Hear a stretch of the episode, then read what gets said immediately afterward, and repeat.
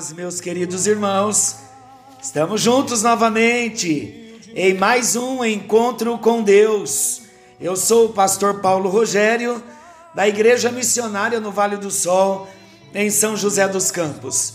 Que alegria podermos compartilhar da palavra de Deus e Deus já começou a ministrar profundamente no nosso coração. No encontro anterior, nós fomos às lágrimas. E que canção linda que nós recebemos há pouco da família louvando a Deus. E olha que letra! Eu fui às lágrimas agora.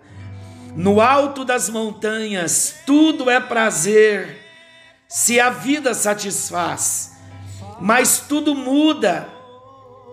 Se descer ao vale, não perca a fé, irmão, você não está só, pois o Deus da montanha é o mesmo do vale. Nas provações, o seu auxílio ele dá. Ele é o Deus das montanhas e da tempestade. O choro dura uma noite, mas na manhã vem a alegria. Não é assim que tem acontecido conosco? Esta é a confiança que nós precisamos ter no nosso Deus. Na hora do vale não podemos perder a fé, porque o Deus das montanhas, aleluia por isso, Ele é o mesmo do vale. E nas provações, nós podemos ter a experiência com o quarto homem da fornalha. É assim, não tem por onde escapar. E glória a Deus que é assim.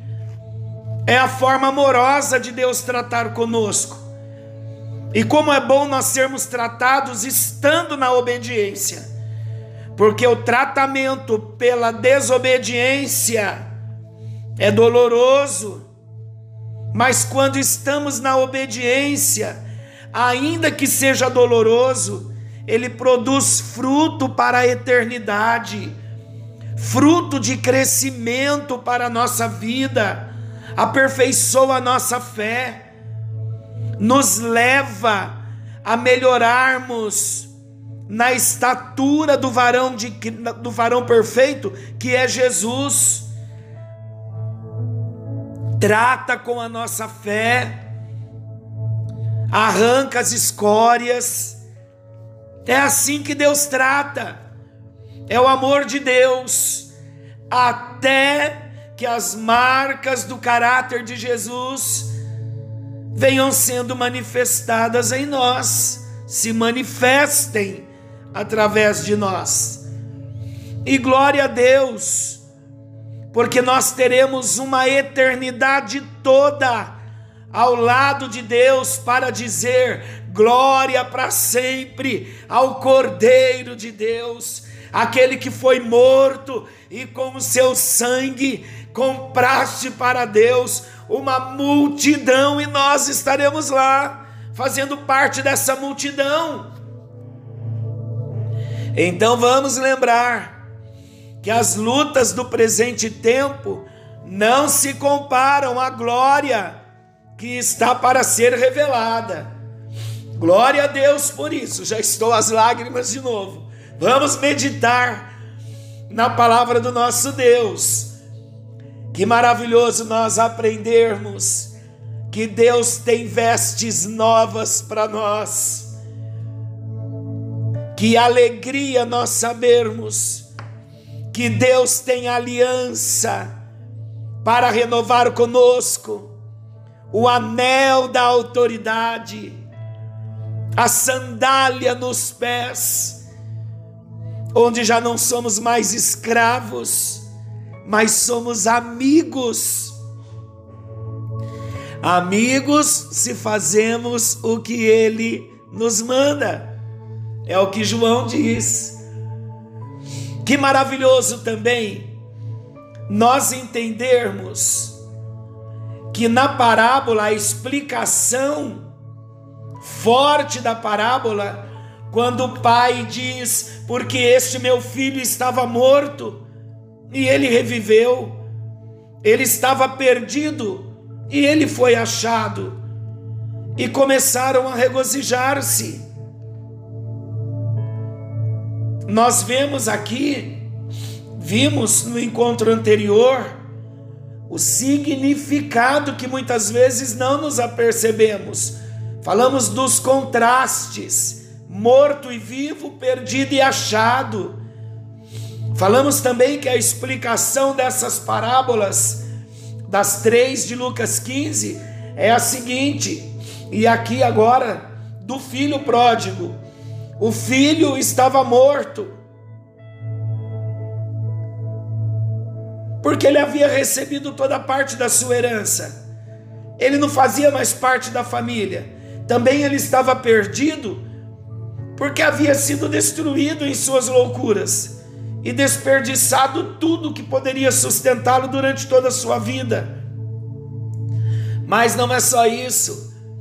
O que vimos de mais profundo, que a palavra morto reflete um grau mais avançado de miséria e de decomposição. O morto não toma ação, ele não decide, ele não tem razão sobre si. Aquele filho, ele estava morto e perdido, ou seja, ele estava no mais profundo estado de desgraça, separado de Deus. E aquele moço representa a mim mesmo, a você também. Esse era o nosso estado.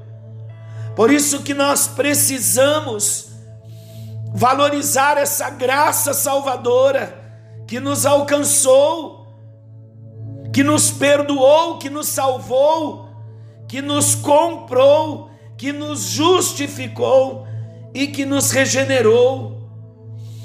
E a boa notícia, uma notícia que explica a reação do Pai. Olha o que o apóstolo Paulo diz em Efésios 2:1. Ele, Jesus, nos vivificou quando nós estávamos mortos nos nossos delitos e pecados. No mesmo evangelho aqui de Lucas, o próprio Jesus declara em Lucas 19, 10, porque o filho do homem, o filho do homem é Jesus, ele veio buscar e salvar o que se havia perdido. Aqui foi naquela história maravilhosa de Zaqueu, quando Zaqueu compreende a graça, o amor de Deus que o busca. Deus faz uma visitação na casa de Zaqueu, mesmo Zaqueu estando ainda perdido, depois dele ter tido um encontro, ter recebido Jesus na casa física, ele queria Jesus na casa do seu coração. Ele não perdeu a oportunidade, porque a conversa que Jesus teve com ele, com Zaqueu, em Lucas 19, que nós não sabemos, porque não foi revelada a nós, mas não tenha dúvida que a conversa que Jesus teve com Zaqueu foi a revelação da graça imerecida o favor de Deus, o presente de Deus para a vida de Zaqueu que ele não merecia.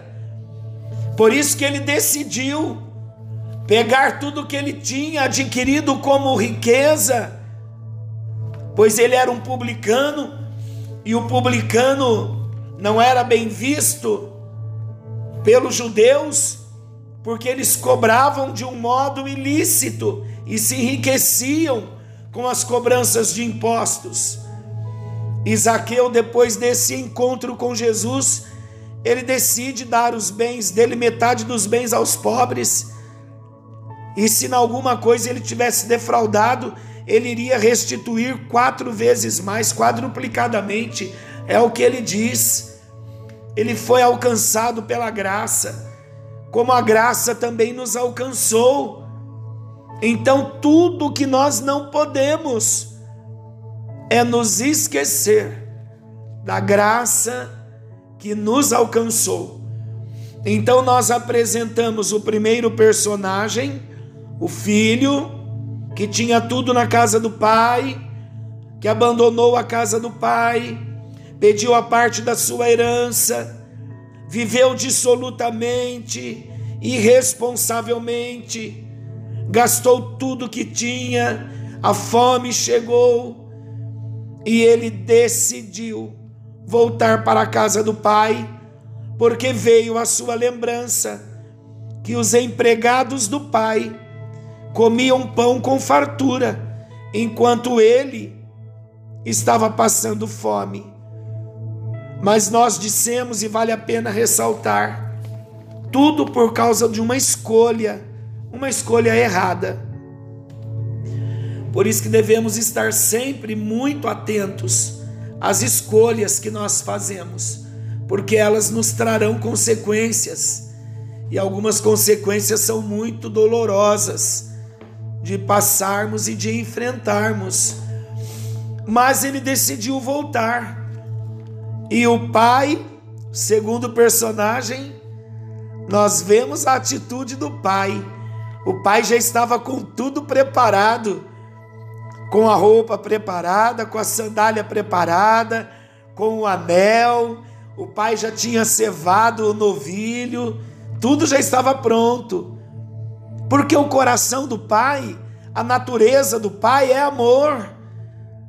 O pai transborda amor. E a figura desse pai é o próprio Deus. E a mensagem central desta parábola é o extraordinário amor do Pai.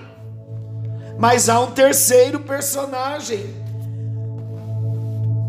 E eu considero esse terceiro personagem que não saiu da casa do pai, que não abandonou o pai em nenhum momento, que estava ali dentro o tempo todo.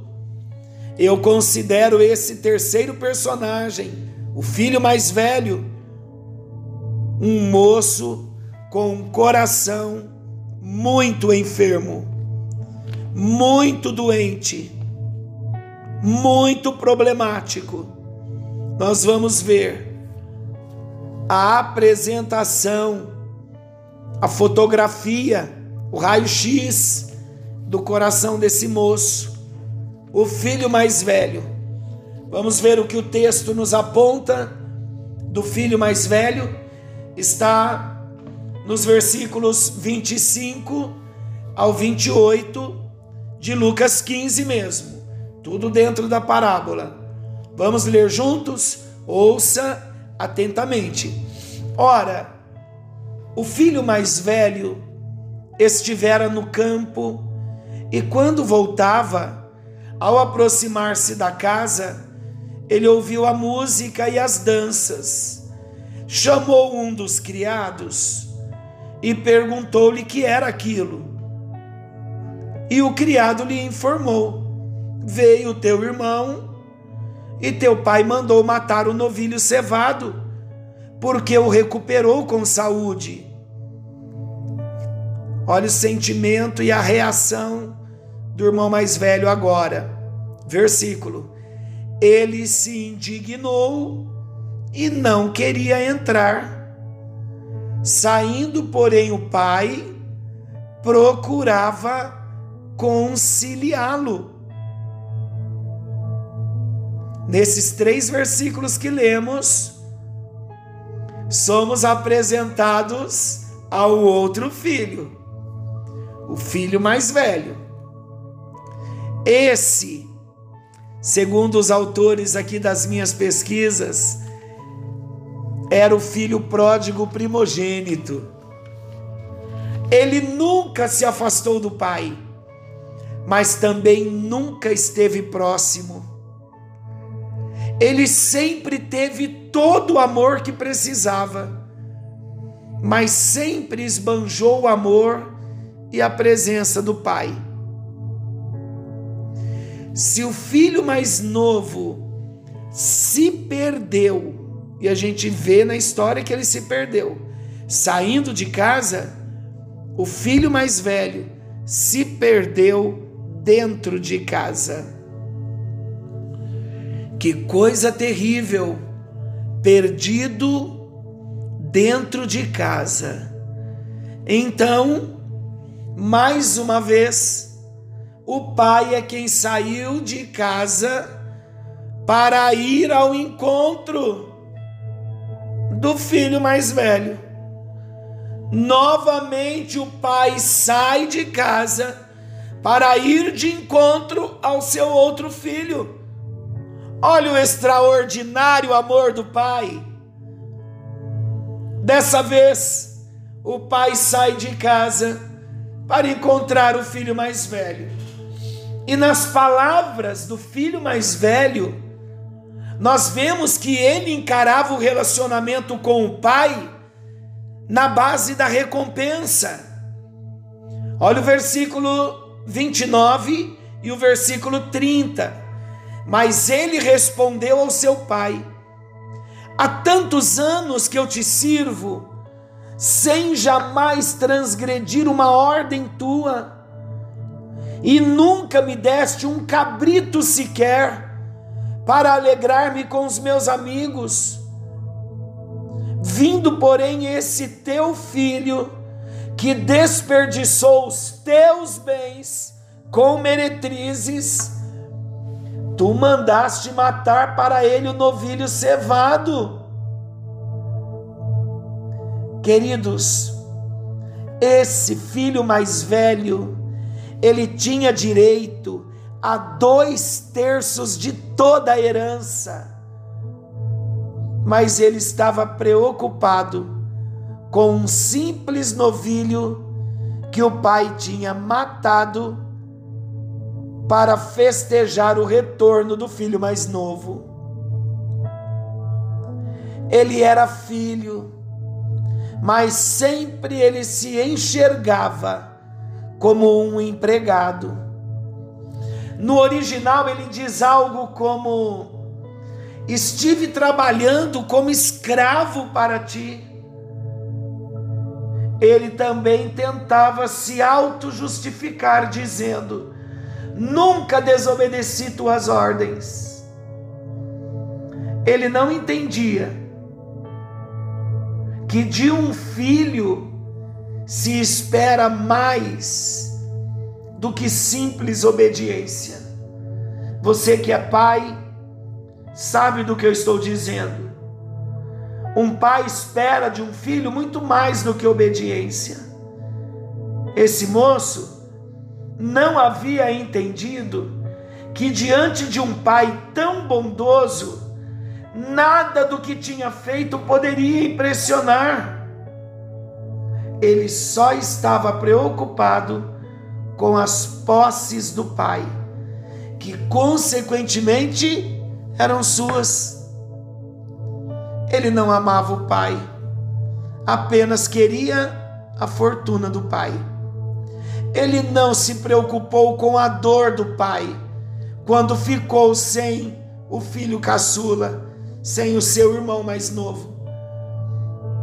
Ele não se importou nem mesmo com o seu irmão que se foi, pois, como mais velho, ele poderia ter ido buscá-lo.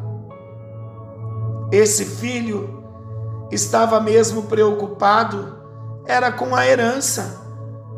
Perceba que ele diz: Esse teu filho, ao invés de dizer esse meu irmão, ele era um estranho dentro de casa Lucas 15, versículos 31 e 32. Olha o que o pai responde. Então lhe respondeu o pai: Meu filho, tu sempre estás comigo, tudo que é meu é teu. Entretanto, era preciso que nos regozijássemos e nos alegrássemos, porque esse teu irmão estava morto e reviveu, estava perdido e foi achado. Essa resposta do pai estabelece um tremendo contraste. O pai se dirige ao seu filho mais velho dizendo: meu filho. No original grego, a expressão utilizada aqui significa meu menino, transmitindo um sentido mais afetuoso. O pai também usa a expressão esse seu irmão, ou seja, o pai o coloca como membro da família, além também de demonstrar que havia considerado como justo o filho mais novo. Que lições nós podemos tirar dessa parábola? Ainda falaremos no próximo encontro, dando alguns destaques, porque eu não tenho dúvida que Deus ainda quer falar conosco sobre o irmão mais velho e eu quero, antes de nós orarmos, compartilhar com vocês uma ilustração que eu nunca mais me esqueci. Havia um pai, é uma história paralela à do filho pródigo. Esse pai tinha um filho e o filho tomou a mesma atitude deste filho da parábola. É uma ilustração de escola bíblica dominical. Olha que interessante. Esse filho, ele disse para o pai: Pai, eu quero ir embora de casa, dá minha herança. E o pai, muito triste também, entregou ao filho toda a herança, a parte que lhe cabia, e ele foi embora. E assim como aconteceu com o filho pródigo da história de Lucas 15, aconteceu com esse moço. Ele perdeu tudo, e quando ele estava cansado já de sofrer, ele caiu em si e ele disse: Eu vou escrever uma carta para o meu pai. E ele, o pai, ele cresceu numa casa, uma casa muito, como uma casa de sítio, mas era uma casa na beira da linha do trem. Quando se passava de trem, avistava a casa, e na frente da casa tinha um pé de pêssego. E o filho então escreveu ao pai, dizendo: que ele estava muito arrependido, ele não merecia o amor do pai, ele não merecia o perdão do pai, mas ele gostaria muito de ter uma nova oportunidade, mas ele, mesmo desejando voltar, ele não sabia se o pai o aceitaria de volta. Então, na carta, ele escreveu: Pai, eu vou pedir um sinal para o Senhor, se o Senhor vai me aceitar de volta.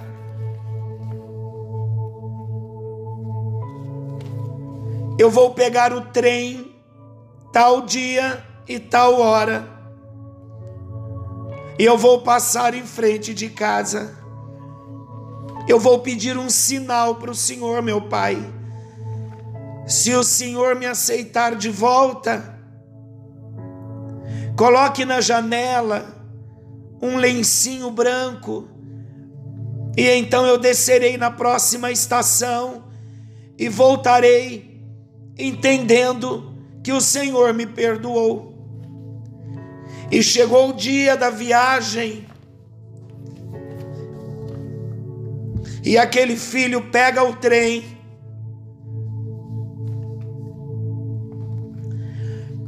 E ele, apreensivo, estava chegando perto da sua casa. Para surpresa do moço, quando o trem passa na porta em frente à sua casa, casa do seu pai, ele olha para a casa do pai, ele vê na janela um lençol branco e ele olha para a árvore de pêssego e ele vê em cada galho da árvore de pêssego lenços brancos, muitos lenços brancos. E então conta a ilustração que ele desce na estação e ele volta para a casa do pai e o pai o recebe com amor. Mais uma vez, esta ilustração ela mostra o extraordinário amor do Pai, o extraordinário amor que perdoa,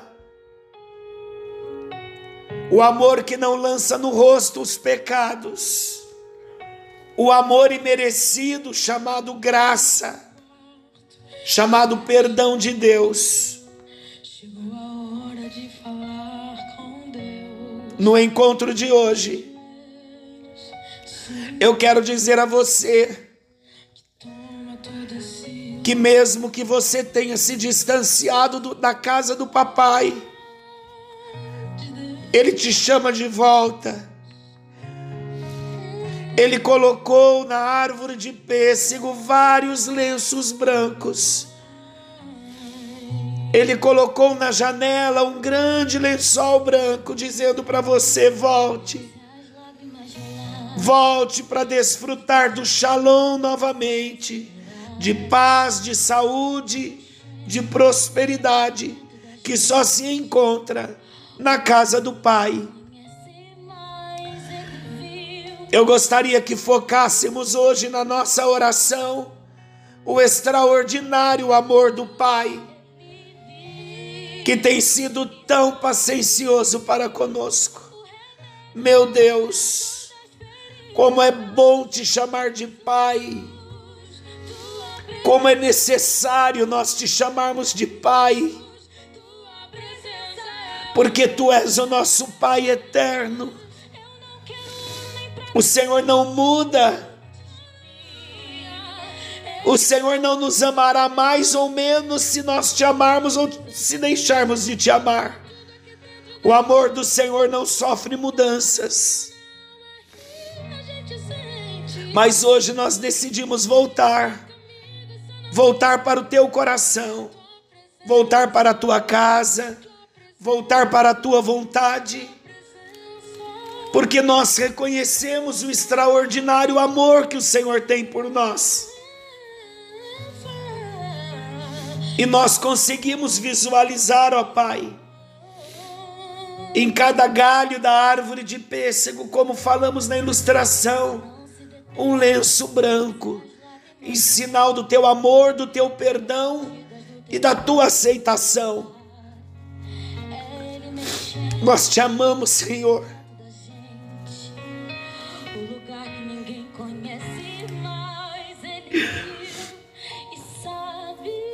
Nós te amamos, Senhor, como nosso Pai,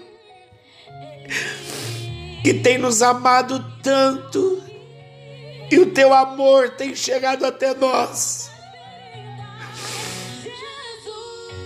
Queremos ser Deus, Pai querido, nós queremos ser eternamente gratos por essa graça que tem nos alcançado por esse amor tão grande que tem nos constrangido, como disse o apóstolo Paulo. Nós estamos, a Deus, envolvidos nessa corda de amor que nos prende a Ti e nos atrai ao Senhor. Obrigado a Deus é a palavra que temos no português, mas gostaríamos de ter uma palavra, muitas outras que expressasse a gratidão do nosso coração por tanto amor que o Senhor tem por nós. Ainda que tivéssemos mil vidas, e estas mil vidas fossem entregues a Ti, nós não pagaríamos o Teu amor. Obrigado pelo perdão que se renova a cada dia por causa das Tuas misericórdias, que vão se renovando e nós vamos sendo perdoados. Mas não nos deixe ser ingratos com a tua graça. Não nos deixe, ó Deus, viver sem reconhecer o nosso pecado e sem confessá-lo a ti. Todos os dias. Queremos renovar o nosso amor pelo Senhor e a nossa dedicação, a nossa vontade de te amar e de te servir a cada dia. É o desejo do nosso coração e somos agradecidos por essa graça incomparável, irresistível, a graça do Senhor. Muito obrigado, te amamos, te amamos, te amamos, nosso Pai. Muito obrigado pela linda presença do Senhor no encontro desta noite. Que os meus irmãos tenham uma noite abençoada e sintam o amor chegando, o amor transbordando, e com o amor a cura, a esperança e a paz. Em nome de Jesus. Amém. E graças a Deus. Queridos, desfrutem nesta hora do grande amor, da grande graça do Senhor. Ele nos chama, ele nos aceita porque a graça chegou até nós. Querendo Deus, amanhã, nesse mesmo horário, estaremos de volta com mais um encontro com Deus.